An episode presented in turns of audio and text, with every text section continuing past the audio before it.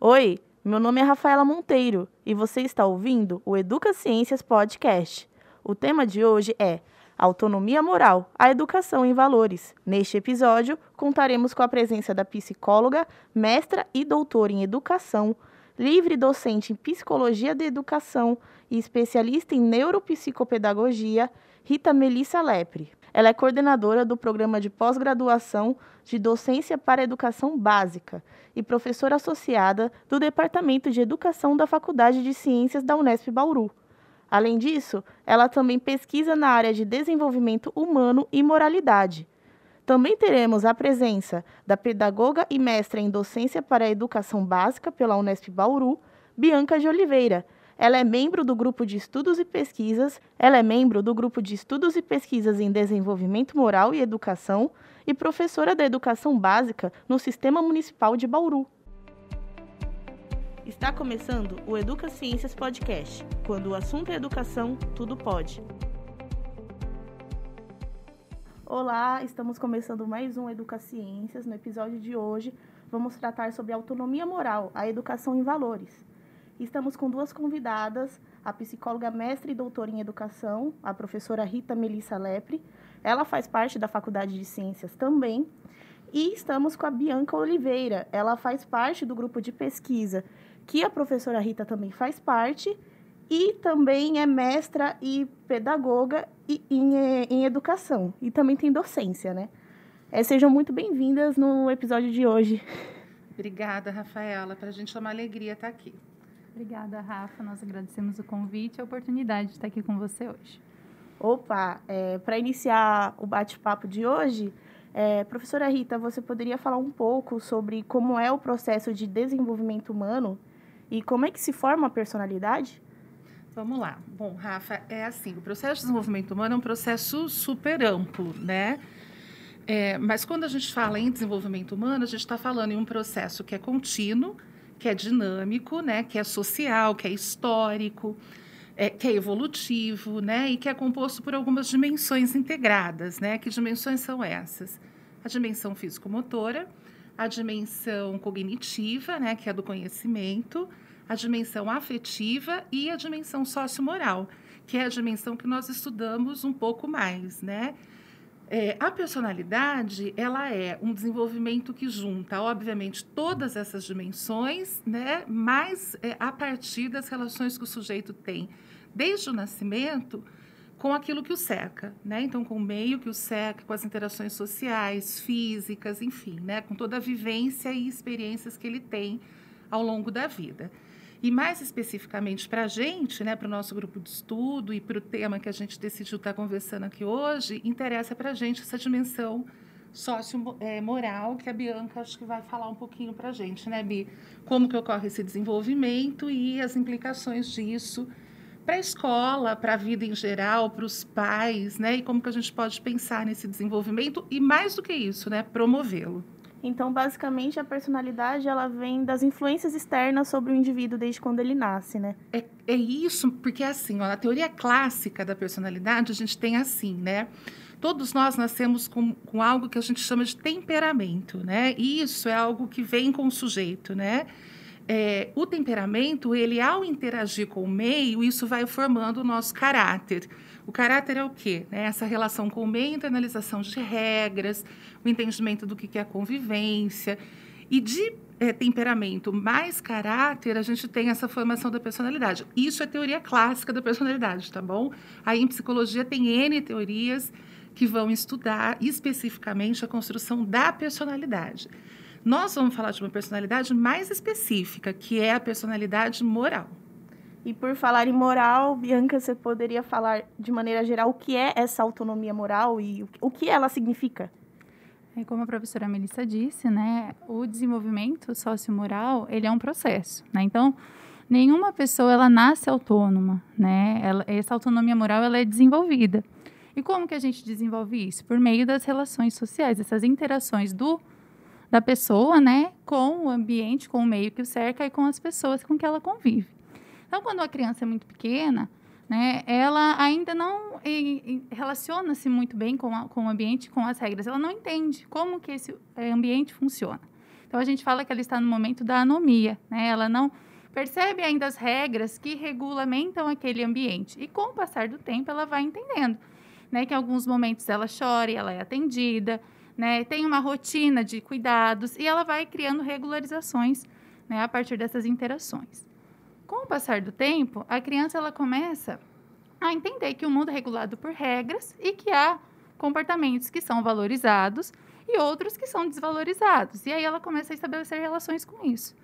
Né? E aí essas regras vão sendo né, construídas com base nas relações de afeto que ela tem com os adultos, né? E com as crianças com que ela convive. Então a criança ela vai respeitar uma regra a partir, né, e da qualidade de relação que ela tem. Se ela se é, tem uma relação de afeto, né? Ela tem um carinho, ela tem um respeito por essa pessoa, ela vai acolher essa regra, né? Porque ela respeita, né? Essa pessoa. E às vezes ela vai respeitar essa regra também porque ela tem medo, né? Ela tem medo de ser castigada, medo de ser punida, medo de ser né, excluída daquele grupo. E ela, a gente fala que ela está numa fase da heteronomia, em que a regra vem do outro, né? É, ela justifica, né? Por que, que você fez isso? porque a professora falou que isso é o correto, meu pai disse que isso é o certo. E não porque ela construiu é que essa regra é o bom, isso é agir dessa forma é o correto, é o melhor para todos. E, né, há uma possibilidade, né, das pessoas che chegarem à autonomia, porque a heteronomia ela não fica só, né, na infância. Há muitos adultos que são heterônomos, né, que eles não conseguem atingir a autonomia, eles ainda são regulados por normas externas, né? Eles ainda é, atuam no mundo, né? É, a partir de regras. Então, eu faço isso porque a minha esposa é, manda em mim, né? Ela quer que eu faça assim. né? Eu faço isso porque a, a igreja diz, a doutrina da igreja diz para mim que isso é o correto. Né? Ou eu faço isso porque o meu chefe mandou fazer. Né? Porque há uma relação aí de coação, né? De medo. E a autonomia, como que a gente constrói? A partir do respeito mútuo, né? Da cooperação da solidariedade, né? Da, dessa questão né, da gente respeitar uns aos outros. E passa, né, essas regras, elas passam de ser externas né, para serem internas. Então, o sujeito, ele começa a perceber que essas regras, elas têm um princípio, né? Elas têm um porquê e ele tem isso né, como um valor central nele. Perfeito. Eu consigo enxergar perfeitamente quando você fala sobre heteronomia quando eu paro para pensar nas crianças que dão muito trabalho na escola, né? Os que os, os professores falam mais ou menos é que é um reflexo do que a criança vive em casa, né? Por conta desse, dessa questão de exemplo, dessa questão de, de não ser autônomo e estar tá em desenvolvimento, né? Eu acho que se encaixa perfeitamente nisso. É, professora Rita, você poderia falar um pouquinho sobre como acontece o desenvolvimento da moralidade no andamento do próprio desenvolvimento humano? Tá. Eu acho que é bem isso, Rafa, que a, que a Bianca acabou de falar, né? Nós temos um autor, que é um autor de base, que a gente estuda na psicologia, que foi o primeiro autor na psicologia que estudou empiricamente né, a questão da moral, que coletou dados, é, e ele foi olhar o jogo de bolinha de gude. O nome é, é Jean Piaget, né? alguns já conhecem. O Piaget escreve um, um livro super né, amplo que chama O Juízo Moral na Criança. E lá ele fala de um caminho psicogenético. O que, que é isso? Ele diz assim: é, a, gente, a gente desenvolve a moralidade, igual a Bianca estava dizendo, desde o momento que nascemos até atingir a idade adulta. Autonomia é uma possibilidade, mas não significa que todos nós a alcançaremos, né? Para a gente chegar à autonomia é necessário o quê? Relações de cooperação, né? E aí, se a gente parar para pensar nas nossas relações diárias, nem sempre as relações são de cooperação, né? E se a gente pensar mais especificamente a escola, a gente também tem relações que nem sempre são relações de cooperação. E aí, nesse sentido, pode ser que o sujeito não alcance a autonomia. Né? Então, a autonomia moral é uma possibilidade, mas nem sempre é um fato. Então, o nosso trabalho ele vem no sentido de estar tá pensando em formas de promover né, essa construção da autonomia moral, pensando sobretudo a escola, que é um espaço específico, mas lembrando que essa construção ela é um projeto social, que envolve o quê? A família, a comunidade, todas as pessoas de uma forma geral, né? Porque quando a gente fala de desenvolvimento da criança e do desenvolvimento do adolescente, nós estamos falando de seres que constituem a nossa cultura, né, o nosso meio, portanto, é um trabalho que precisa ser um trabalho coletivo. Né? Você poderia dar um exemplo de uma realidade que teria essa relação de cooperação, que o, o indivíduo ele consiga reconhecer essa, essa autonomia? É, relações de cooperação são relações onde eu considero o outro né, como alguém é, consigo me colocar no lugar dele, né, troco pontos de vista, exerço, por exemplo, a empatia, é, exerço a solidariedade, né, mas a cooperação é o termo central que o Piaget é, utilizou. E nessas relações tem um tipo de respeito que é o respeito mútuo, tá? Então, por exemplo, aqui nós estamos numa relação de cooperação, porque nós estamos nos respeitando mutuamente, não é? Uma pergunta, outra fala, depois é a outra. A gente fez um contrato que foi um contrato que nós aceitamos e por isso essas regras funcionaram para nós. Isso é um exemplo, por exemplo, de uma relação onde o respeito mútuo está presente. Na escola, a gente vê muito isso quando a gente vai construir, por exemplo, as regras de convivência. Então, regras de convivência na escola. Isso ainda é um embrólio, né? Porque, assim, às vezes a gente vê regras prontas, que a criança tem que chegar a respe... É, obedecer, não é nem respeitar, né? E pronto, sem entender muito para que, que aquilo serve. Então, a gente trabalha com as regras de convivência no sentido de que a criança entenda que para que, que existe regras de convivência? Para que a gente possa ter uma convivência ética. Se a gente não, não conseguir explicar para a criança o que, que é uma convivência ética, a gente trabalha com a ideia de uma convivência saudável, né? onde eu possa considerar um outro como um fim em si mesmo e nunca como um meio para eu conseguir alguma coisa que eu quero, que eu desejo, que eu almejo pessoalmente, né? É, então, de uma forma geral, relações de cooperação, de coletividade, de trabalho em equipe, onde o respeito mútuo estão presentes, isso fortalece construção de autonomia. Todo o contrário é, ajuda a manter o sujeito na heteronomia. É muito difícil enxergar a linha tênue né, entre o obedecer e o respeitar. Muito. Para você uhum. deixar claro isso. Eu acho que a, não é à toa que adultos não conseguem, né? Porque é muito difícil essa interpretação. Bianca, você né, poderia falar sobre essa ideia de construção de valores e como, como eles acontecem? Aprendemos na mesma medida que a gente ensina esses valores, essa, essa cooperação? É, Rafa, na, vamos falar na escola, né? Como que a gente educa em valores? Muitas vezes, né, na escola a gente não tem isso planificado, né? A gente não tem um projeto né, explicitado, por exemplo, no PPP da escola, no projeto político-pedagógico, no currículo ou até mesmo no plano de aula.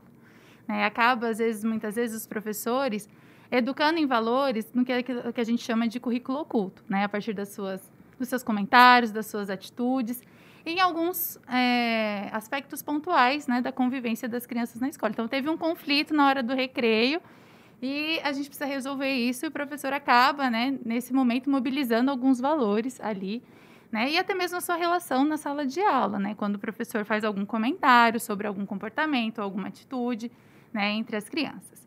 A nossa proposta, né, é que isso seja um pouco mais planificado, que isso seja um, um projeto permanente na escola, né, não para ficar é, enrijecido, né? Mas que ele seja um processo refletido, tanto pelos professores como pelas crianças, né? Como que a gente, então, parte, né, de uma, de uma moral heterônoma para construir uma autônoma? Por meio da qualidade das relações que a gente constrói nesse ambiente. Então, se eu sou uma professora, que eu tenho uma postura totalmente autoritária, né, que eu não dou voz para os meus alunos, eu chego com, com as regras prontas na, na minha sala de aula. Eu digo que é assim e pronto, que vai funcionar e cerceio né, toda a liberdade da, do, das crianças, eu estou né, reforçando a heteronomia. Né? Então, eu não, não dou voz à opinião dessas crianças, né? eu não, não deixo elas participarem ativamente desse processo, tanto do, de ensino-aprendizagem do, dos conhecimentos né, científicos, como dos valores. Agora, se eu sou, sou uma professora ou um professor que eu é, proponho um trabalhozinho em equipes, né? Que nós vamos teve um conflito, então nós precisamos pensar numa resolução para esse conflito de forma coletiva, né? Não pensando só no bem-estar, né, daquele que foi prejudicado, mas de todos. Como que a gente pode resolver esse conflito hoje para que ele não aconteça mais vezes, né? E se ele acontecer, como que a gente vai resolver da próxima vez? Né? Se foi algum dano que algum material que foi, né, quebrado, né, ou algum, alguém que foi ferido, como que a gente vai resolver isso? Então, tudo isso eu estou enunciando valores né? E que eu estou levando em conta o ponto de vista das crianças, estou, estou trazendo para eles alguns valores que são universalmente desejáveis, como a justiça, né? O respeito, a vida, a liberdade, né? E a gente vai construindo isso por meio do diálogo, né? Sempre. E por meio dos exemplos, né? O professor, eu acho que mais do que falar, né? Ele vai provando, né? O, o, ele vai, na verdade, exemplificando essa forma de viver os valores por meio da sua prática. É, você, como pedagoga, poderia me dizer se essa noção de obediência, que é o que a gente mais vê nas escolas, né? Essa noção de submissão, ela prejudica também a aprendizagem da criança? Porque quando você para para pensar em autoritarismo, você associa o medo também, né? Não faço isso porque tenho medo, porque essas são as regras. Você sabe me dizer se influencia também na aprendizagem, não só na construção moral e de personalidade, mas no aprendizado mesmo da criança? Sim, é, é, vai influenciar primeiro que a criança ela vai já com uma resistência, né? Ela já vai ter uma insegurança, vamos dizer, nesse processo de ensino-aprendizagem. Mas para além disso, é uma criança que se ela não, ela vai ter medo de pensar de forma diferente, de usar uma estratégia diferente daquela que foi ensinada. Por exemplo, para resolver uma situação problema na aula de matemática, ela pode usar diferentes estratégias, principalmente se ela estiver nos anos iniciais do fundamental, que ainda não se apropriou muito do algoritmo, por exemplo, da adição, da multiplicação. Então, o professor, né, ele pode oferecer diferentes estratégias, né, para essa criança resolver esse problema. Só que ela pode ter medo de não resolver por outra forma, por quê? a, autoridade, né, autoritarismo do professor está impedindo com que ela pense, né, ou coloque, se expresse, né, de uma forma diferente daquilo que foi ensinado numa primeira aula, né, e mostrar que existem outras formas, né, de, de, de resolver um problema, né. Então, tudo isso vai influenciando não só, claro, na, na formação moral, mas também na formação né, integral do sujeito. É, eu acho importante falar também né, que dentro dessa concepção que a gente trabalha, quando a gente fala em aprender e ensinar valores, nós estamos falando sobretudo de vivências e experiências, né? Então, quanto é importante que a criança viva essas situações, igual a Bianca está dizendo, né? Então, nós não vamos inculcar nela um valor, né? E dizer para ela, você tem que pensar assim, né? Esse é o melhor valor, né? Ou contar uma história com um final moral e dizer, olha, agora você tem que ir lá e, e, e fazer igual, né?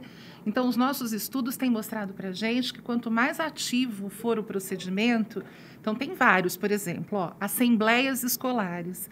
Assembleias escolares é um, um procedimento super bacana, porque as crianças discutem questões e conflitos que acontecem na escola e elas vão juntas pensar impossibilidades de resolução desse conflito, né? Discussão de dilemas morais, né? Que podem ser dilemas do cotidiano, ou dilemas que as crianças levem, né? Ou dilemas que o professor mesmo construa, né? E vá discutir com as crianças sobre isso. É, tem vários né, exercícios autobiográficos. A Bianca mesmo trabalhou na dissertação dela, né, com uma sequência didática, na verdade, três sequências didáticas fantásticas né, para se trabalhar questões referentes à moralidade e tendo como base esses métodos ativos. Tá? Então, eu sempre falo que esse ensinar e aprender valores, é, ele tem que ser colocado entre aspas, porque, infelizmente, esses verbos, né, aprender e ensinar, ainda estão muito ligados a uma questão tradicional, né, de adquirir e passar o conhecimento pronto, e não é com essa concepção que a gente trabalha.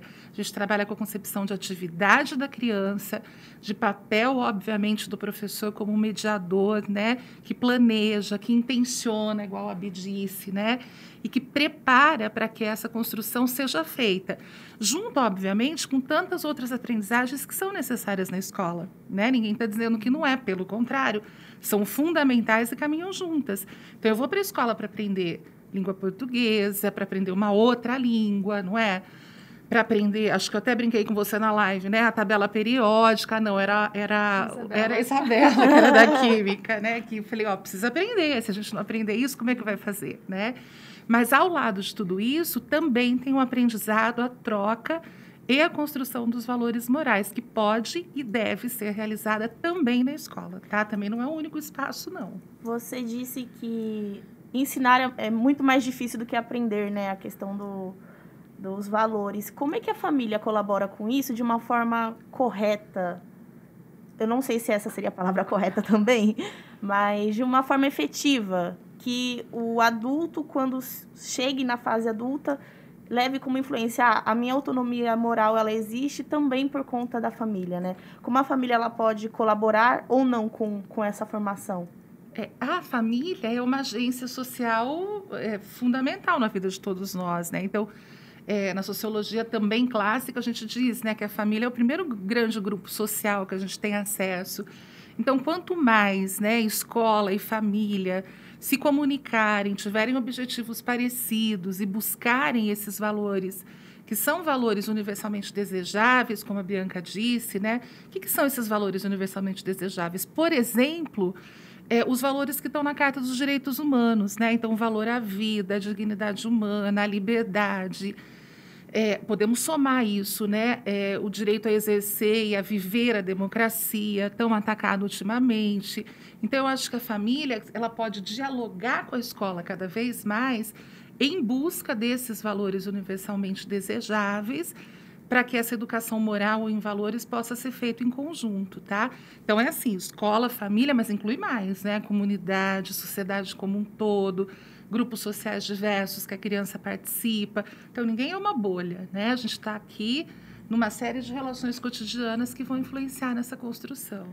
É, Bianca, você poderia fazer um relato pessoal seu uhum. sobre como é você, como professora da rede pública ainda, é, ver a construção de valores dos seus alunos? É, como é lidar com essa responsabilidade de influência, né? Porque algo que é muito debatido hoje em dia é a influência do professor sobre os alunos, né? Tem até uhum. É, políticos que defendem a falta de liberdade de expressão, né? Então, uhum. eu queria que você falasse um pouco sobre isso. Tá. É, na minha prática, Assim, eu tenho bastante liberdade, né, tanto enquanto docente, né, no, no meu grupo de, de profissionais, né, e na sala de aula a gente tem bastante autonomia para trabalhar, né, e desenvolver os projetos que a gente cria coletivamente ou individualmente, né. Como que eu educo em valores, né? É todo um processo, né? Ele começa desde o início do ano e vai até o final. Né? Então, a partir da construção das regras, né? Nós desenvolvemos projetos, assembleias de classe, né? Então a gente conversa com as crianças durante a semana, a gente coloca alguns cartazes, né? O que eu felicito, o que, né, eu sugiro, né? E o que eu, a gente precisa repensar, né, sobre as nossas convivências, né? E aí, num determinado momento, né? Então a gente para um, um dia na semana, por uma hora aproximadamente, a gente conversa sobre isso. Então, o que durante a semana que passou, né, foi de positivo, o que, que a gente precisa repensar e o que, que vocês sugerem, isso tanto das relações né, interpessoais, como dos conteúdos, da forma como a gente foi trabalhando. Então, aquelas atividades que foram né, bem, é, tiveram uma boa adesão, outras que não tanto, e por que que não? E teve até uma situação né, em que as crianças apontavam sempre um colega né, como que causava um pouco né, de agitação na turma. E, e, teve um dia que essa criança faltou e a gente, né, conversando sobre isso, eu falei, então, quando o colega faltou, a sala continua agitada. Então, o problema não é o colega, a gente tem um problema de agitação no grupo. Né? Às vezes a gente acaba apontando um, um como referência, mas na verdade nós todos estamos, né, ficando nessa situação de, de agitação e que está comprometendo, né, alguns momentos de aprendizagem. E aí, né, a gente foi construindo, então, olha, nós vamos é, construir esse combinado de que durante as explicações, né, a gente não vai ficar levantando, não vai ficar interrompendo tanto. Então, são esses, né, algumas das ações. Outros foram projetos que nós fizemos sobre a, a educação né, intercultural, né, com a cultura afrodescendente. Então, nós fizemos uma, um, durante um semestre, né, um trabalho com os conteúdos curriculares direcionados, né, de forma interdisciplinar com esses conteúdos né, sobre a cultura africana e a sua influência no nosso país. E foi um projeto muito significativo com as crianças, porque elas, elas não conheciam né, a, a, mais profundamente né, esse continente e o quanto que a África influencia, né, influenciou o nosso país e quanto ela está presente no nosso vocabulário, né, na, nas, na nossa alimentação, na nossa cultura, né, na música, na arte, né. E foi um projeto muito, muito, muito bacana que a gente pôde ver assim a construção né, de valores e até a, a minimização né, do preconceito sobre né, essas questões étnico-raciais. só num, num, diálogo que você teve com os alunos já influenciou a autocrítica, né? Porque eles apontavam como um problema e eles não é. olhavam para eles próprios, né? isso, né? É. É, você, é isso que a gente faz, né? Se descentrar. É você parar de olhar né, só para você mesmo e refletir isso coletivamente, né?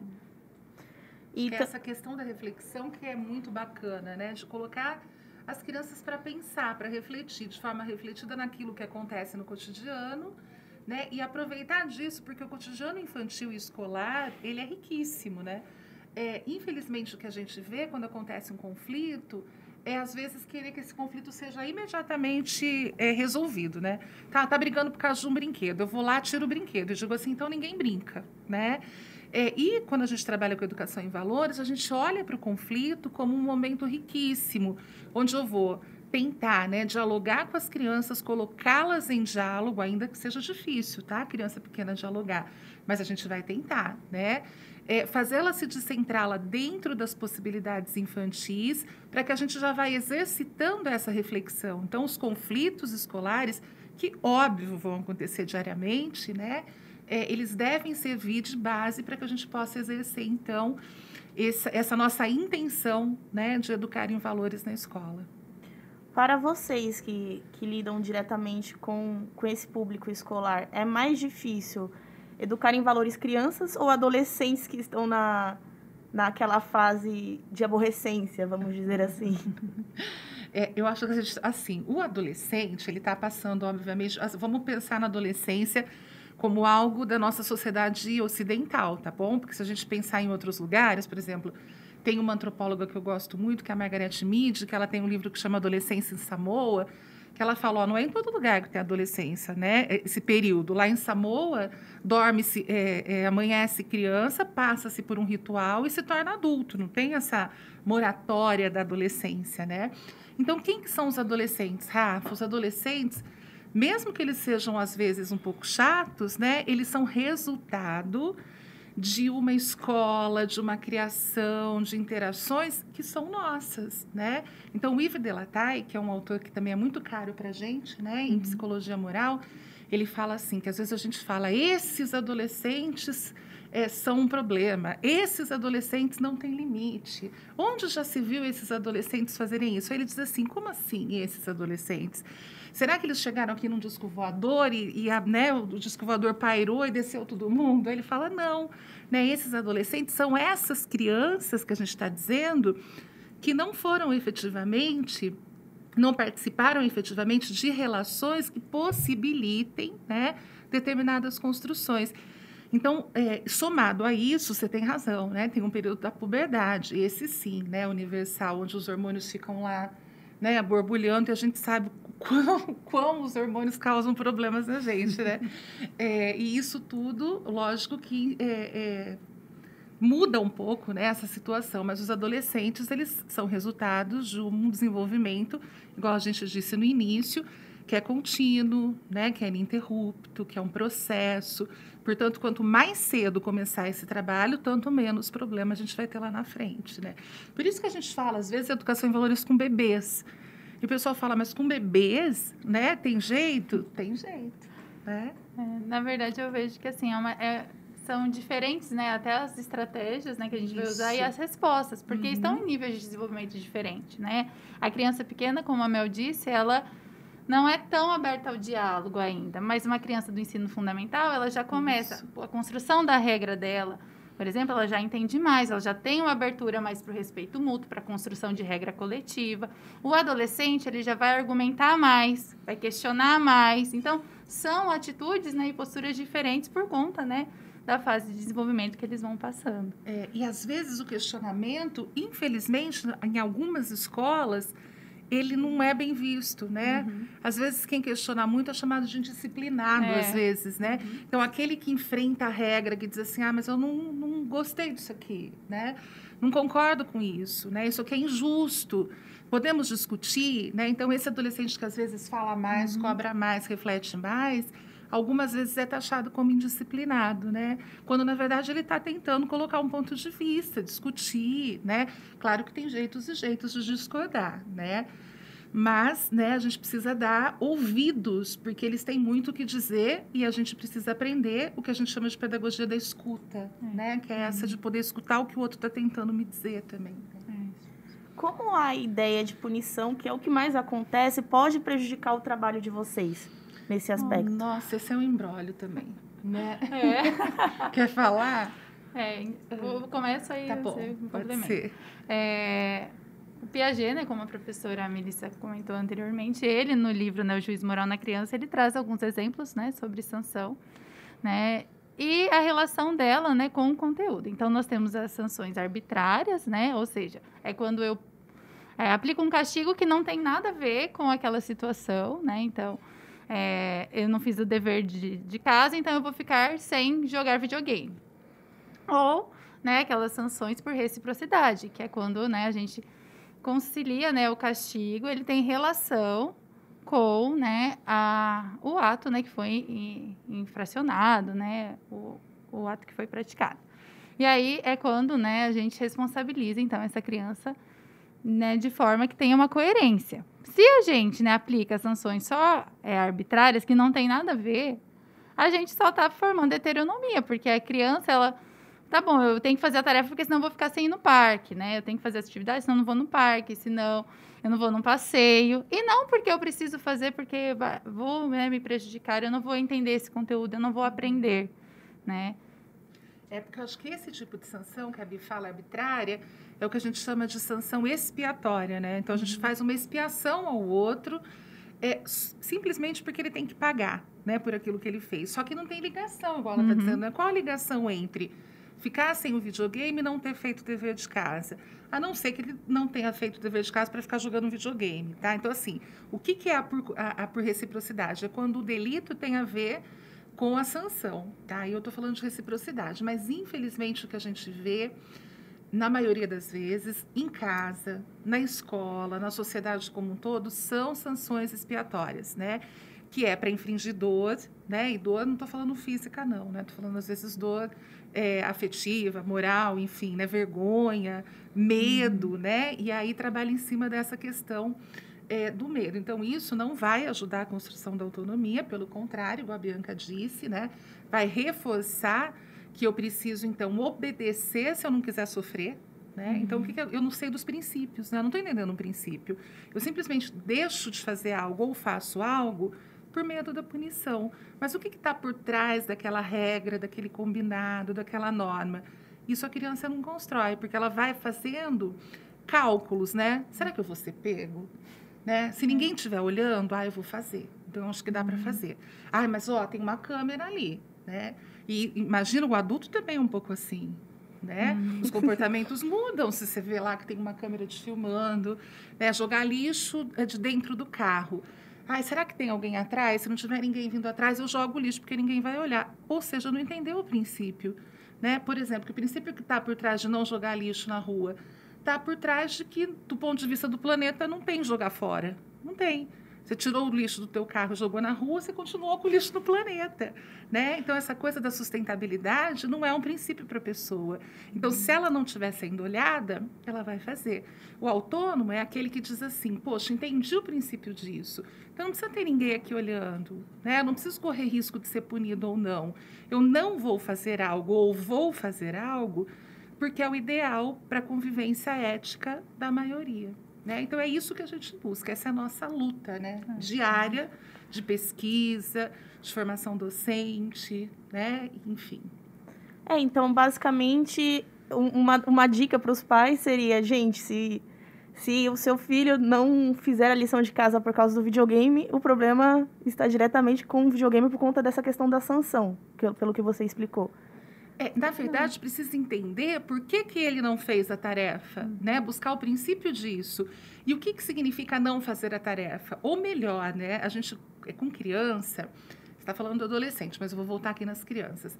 A gente gosta muito de trabalhar a questão da, da, do concreto, tá bom? Então, por exemplo, uma regra tem que estar muito ligada a uma vivência concreta, tá? Os adolescentes conseguem refletir, igual a Bianca disse, e fazer uma reflexão mais profunda. Mas criança, preciso mostrar o princípio da regra, né? E ser uma coisa mais concreta. Então, ao invés de eu, de eu, de eu escrever ou combinar, não faça tal coisa, uhum. a gente vai pensar em coisas que são do princípio. Por exemplo, respeitar o colega. É, andar devagar no corredor da escola. Por exemplo, ao invés de eu colocar não correr no corredor, a regra deve ser andar com calma no corredor da escola, percebe? A gente vai trabalhando com os princípios, né? E em casa, a mesma coisa. Eu preciso entender qual é o princípio que eu estou querendo ensinar para o meu filho, né? É, o problema é ele jogar o videogame? Não, o problema foi ele não ter feito, não é? A tarefa uhum. de casa, o dever de casa.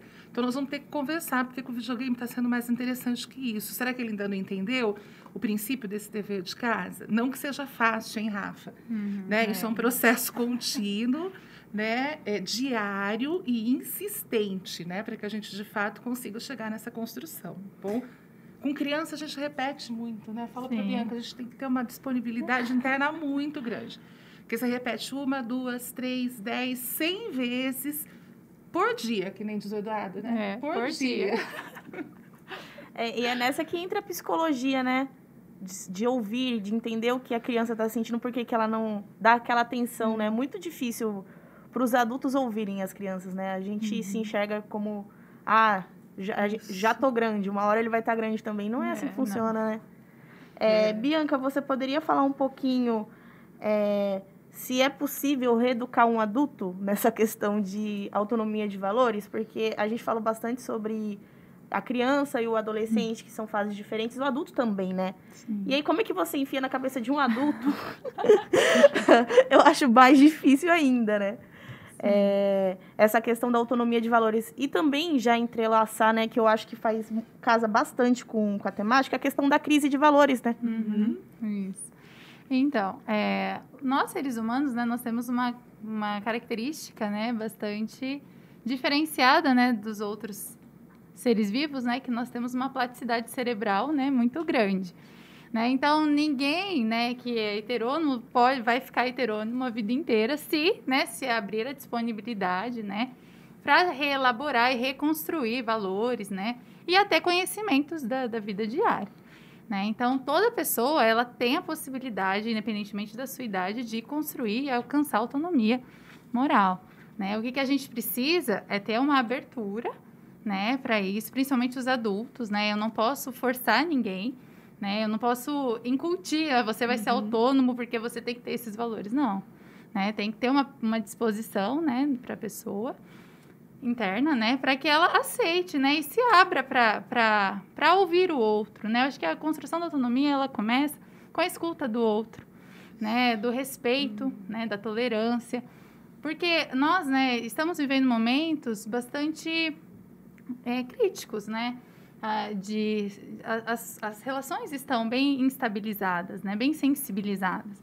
Então a gente precisa ter, né, esse olhar, né, mais cuidadoso. Então se a pessoa ela já tem essa disponibilidade, já é uma abertura para a gente começar um processo, né, educativo, né, nessa questão dos valores. E eu acho que tem uma coisa super legal que a gente tem trabalhado, né, uhum. inclusive vou aproveitar, vou falar de um curso, tá, de extensão que a gente tem dado é, há anos já nós estamos na quarta edição, né?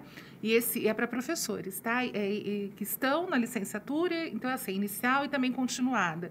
Então, os professores que já estão na rede vêm trabalhar com a gente aí no curso, né? É, fazer o curso com a gente, né? E aí a gente trabalha com procedimentos mesmo de educação em valores. E um dos procedimentos é o que a gente chama de clarificação de valores. Isso é super bacana para o adulto. Porque às vezes nós adultos não sabemos quais são os nossos valores morais centrais. Se eu perguntar, Rafa, escreve aí quais são os três valores que mais te orientam nas tuas ações diárias, né? Você vai precisar pensar um pouco, né? Ou muito, não é? Porque a gente não tem isso com muita clareza. Uhum. Então, a clarificação de valores, por exemplo, é um procedimento que a gente começa a trabalhar com o adulto e com as crianças também, né? Mas sobretudo com os adolescentes e adultos. Depois, exercícios autobiográficos, uhum. né? Onde você vai escrever sobre você para tentar também esclarecer para você mesmo que são valores e como que você construiu ao longo da tua vida. É, discussão de dilemas morais, exercícios de role playing, né? Então tem muitos procedimentos que a gente vai pensando. Agora o mais legal acho que é isso que a Bianca falou, né? Nós podemos né, nos construirmos enquanto seres humanos melhores a vida toda. né?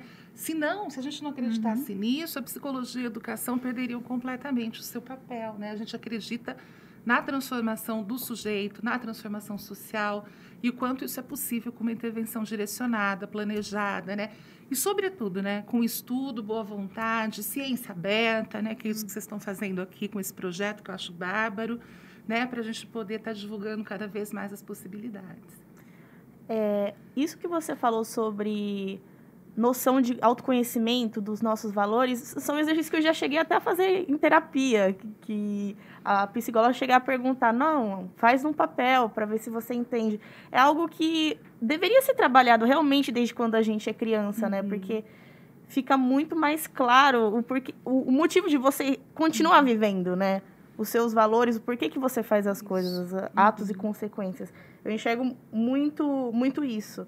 É, e já casando um pouquinho, é, existe valores que são universais, que vocês mencionaram, e valores que são mais pessoais, que é de cada indivíduo. Vocês poderiam dar um pouquinho de exemplo de cada um, para ficar mais claro para o pessoal que está ouvindo? Tá, vou já passar para a Bianca dar alguns exemplos, uhum. mas antes vou falar, você perguntou da crise é. de valores ou dos valores em crise, que eu acho que eu não comentei.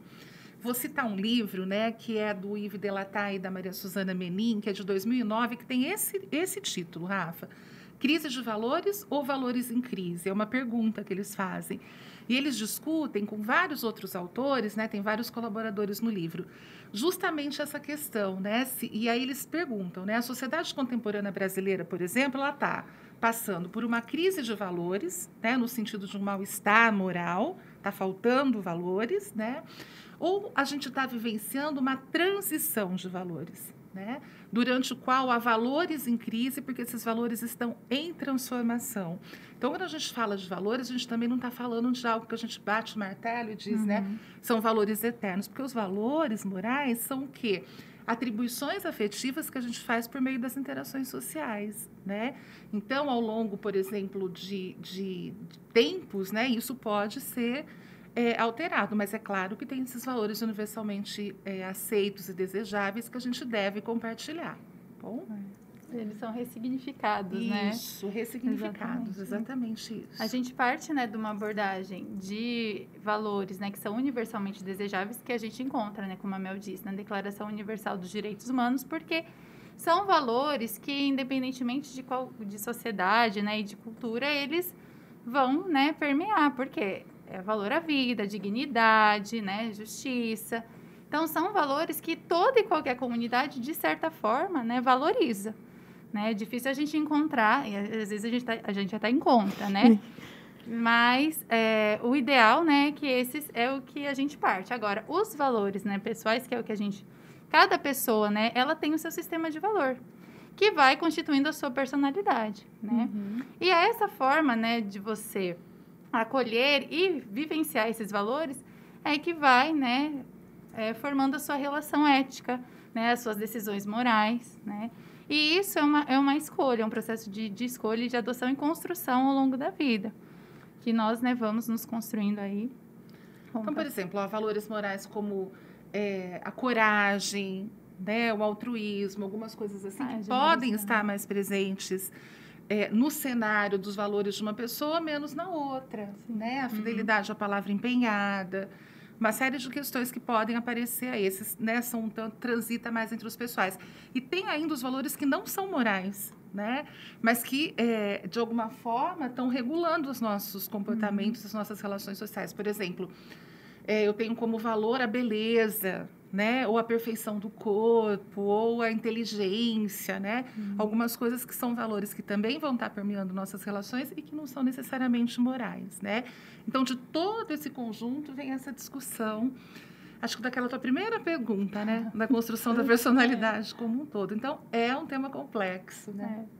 Sim, e não tem como uma pessoa ela ter todos os valores, né? É cada um é de um jeito e é assim que se forma a individualidade, Isso, né? Isso, né? E de acordo com as vivências. Então, de repente, eu cresci num ambiente onde a fidelidade à palavra empenhada era algo que apareceu mais vezes. Então, isso passa a ser um valor central na minha personalidade, né? Hum. Tenho outros, mas isso pode parecer como, como central. E tantos outros, né? Em que momento o indivíduo ele enxerga que ele não é autônomo? E começa a buscar ajuda para esse entendimento? Seria quando a pessoa vai procurar terapia, por exemplo, ou quando ela vai buscar projetos desse, nesse aspecto? Ó, vamos pensar assim, ó, nós trabalhamos dentro de uma perspectiva que é a perspectiva da busca racional dos valores, tá bom? Então, o que, que, significa isso? Significa que o sujeito ele tem que ter esse entendimento ligado também às questões cognitivas, né? Então, ele precisa, por meio da autorreflexão, mas por meio da razão, né? É um pouquinho diferente, dependendo da quando você fala em terapia, dependendo de como que a gente vai buscar ajuda, em que em que âmbito da psicologia a gente pode trabalhar, por exemplo, com questões inconscientes, não é? Essas questões inconscientes não estão nas nossas teorias é, que a gente trabalha, tá bom? Porque, por exemplo, a escola não é um lugar para trabalhar o inconsciente, é um lugar para entender que ele existe, né? Para, obviamente, saber que ele pode me ajudar em algumas coisas ou em outras, mas não para trabalhar com ele, tá? Mas é um lugar para trabalhar a razão. Então, nós vamos trabalhar com a moral dentro dessa perspectiva da razão. Então, quando que o sujeito percebe? Quando ele começa a estudar isso. Por exemplo, nós trabalhamos com formação de professores. Os professores vão chegando, vão estudando e vão cada vez mais entendendo que às vezes falta um tanto, né? De entendimento para a própria construção moral. As coisas começam a incomodar a gente, né? Uhum. Quando você começa a perceber, e essa moralidade vai sendo construída, coisas que não incomodavam, porque a gente achava que era né, tranquilo, corriqueiro, você começa a pensar, mas será que eu agi certo? Né? Quando você começa a se perguntar, e é a tua razão que está te cobrando isso, você está num processo de construção de autonomia, né? Interessante. Partindo mais um pouquinho agora para o final, né, que já já está batendo o nosso tempo, é, como o grupo de extensão e o grupo de pesquisa que vocês fazem parte é, pode colaborar com essa autonomia moral e como as pessoas podem procurar vocês para isso, para terem contato com o, o, conteúdo que vocês trabalham, com as práticas que vocês trabalham. Assim, num, num sentido mais de divulgação para o pessoal de Bauru que, tá, que vai ouvir aqui, que está ouvindo, é, ter acesso. Tá, eu vou falar rapidinho do grupo, depois eu vou passar para Bia falar da experiência dela com o grupo, porque a Bianca está com a gente há muito tempo, né? É, então, assim, o grupo é o GPDM, é o Grupo de Estudos e Pesquisas em Desenvolvimento Moral e Educação. Ele foi criado em 2014, né? Eu sou a líder do grupo. E ele é formado por estudantes de licenciaturas, por mestrandos, doutorandos, pós-doutorandos, né? Então a gente trabalha juntos nesse grupo. A gente se reúne é, uma vez por mês para os nossos trabalhos mais profundos de estudo e pesquisa, e uma vez por mês a gente se reúne oferecendo um curso de extensão. E esse curso de extensão é aberto a todos os professores da rede de Bauru e de outras redes. Então, por exemplo, esse curso que a gente está fazendo agora tem gente da Bahia, de Minas, do Espírito Santo, né, que foram conhecendo o projeto e vieram, né, se interessaram pelo tema. A Bi vai falar um pouquinho mais da experiência com o GPDM, mas eu quero aproveitar também para dizer que o GPDM está ligado ao nosso programa de pós-graduação, né? E no, no, programa de pós-graduação que nós temos, temos vários na Faculdade de Ciências, tá? Vou falar de um específico, que é o de Docência para Educação Básica, que é o programa que eu estou coordenando no momento.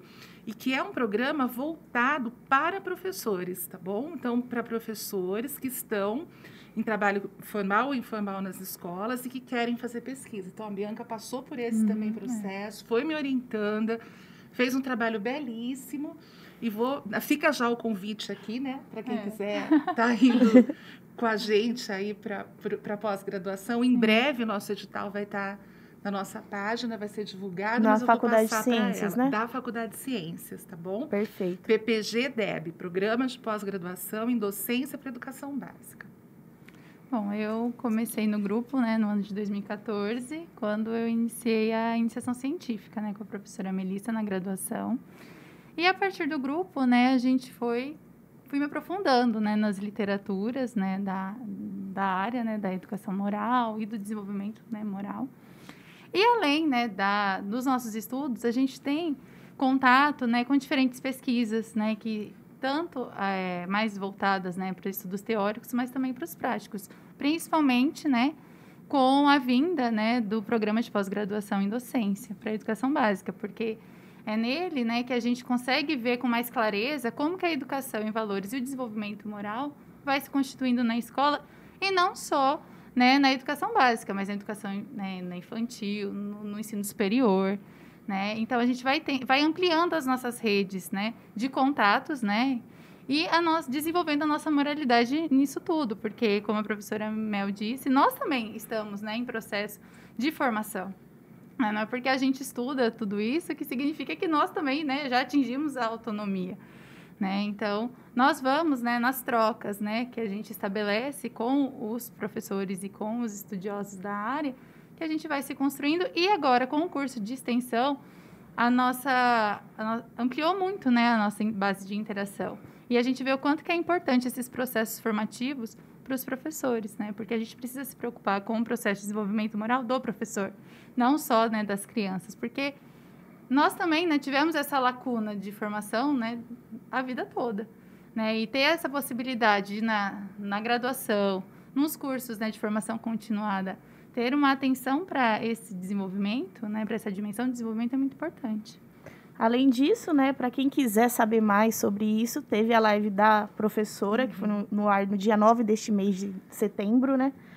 É, também tem o nome de autonomia moral, é possível edu educar em valores, está disponível no canal do Ciências para quem quiser assistir. Foi ao vivo, mas ainda está disponível.